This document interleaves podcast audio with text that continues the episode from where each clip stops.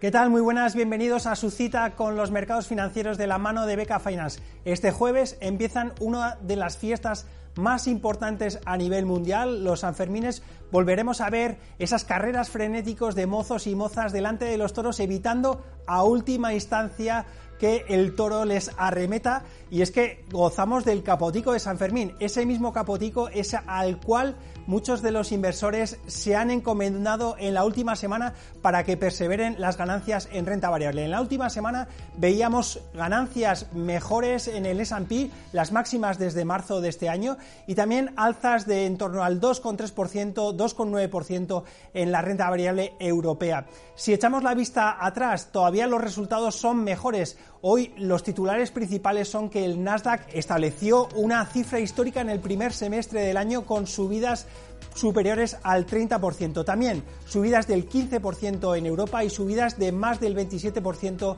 en el Nikkei japonés. Tantas ganancias la semana pasada nos deben de hacer preguntarnos qué narices sucedió eh, durante las cinco últimas sesiones y tres fueron los pilares fundamentales de información. En primer lugar, Política monetaria. Tuvimos la reunión de los banqueros centrales en Sintra, donde en resumen sacamos eh, dos subidas adicionales de tipos de interés por parte de la Fed, también subidas adicionales en lo que queda de año para el Banco Central Europeo y el que se iba de rositas era el Banco de Japón liderado por Ueda, que decía que tiene que ver que la inflación se mantiene en los próximos meses para dictaminar si subirá o no subirá tipos de interés en el 2024. La semana la cerrábamos con el Euribor a 12 meses en niveles del 4,13% y las tires de la renta fija en niveles parecidos a antes de eh, la revolución de la banca regional norteamericana.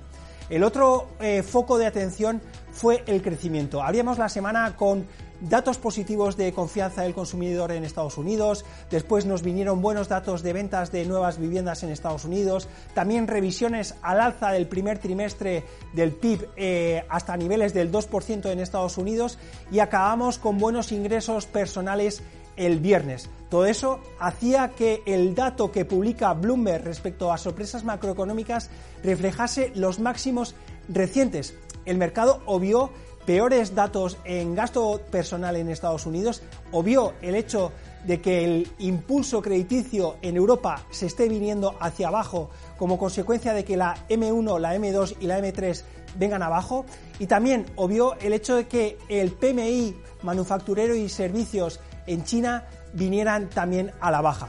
El otro foco de atención estuvo en la parte de precios.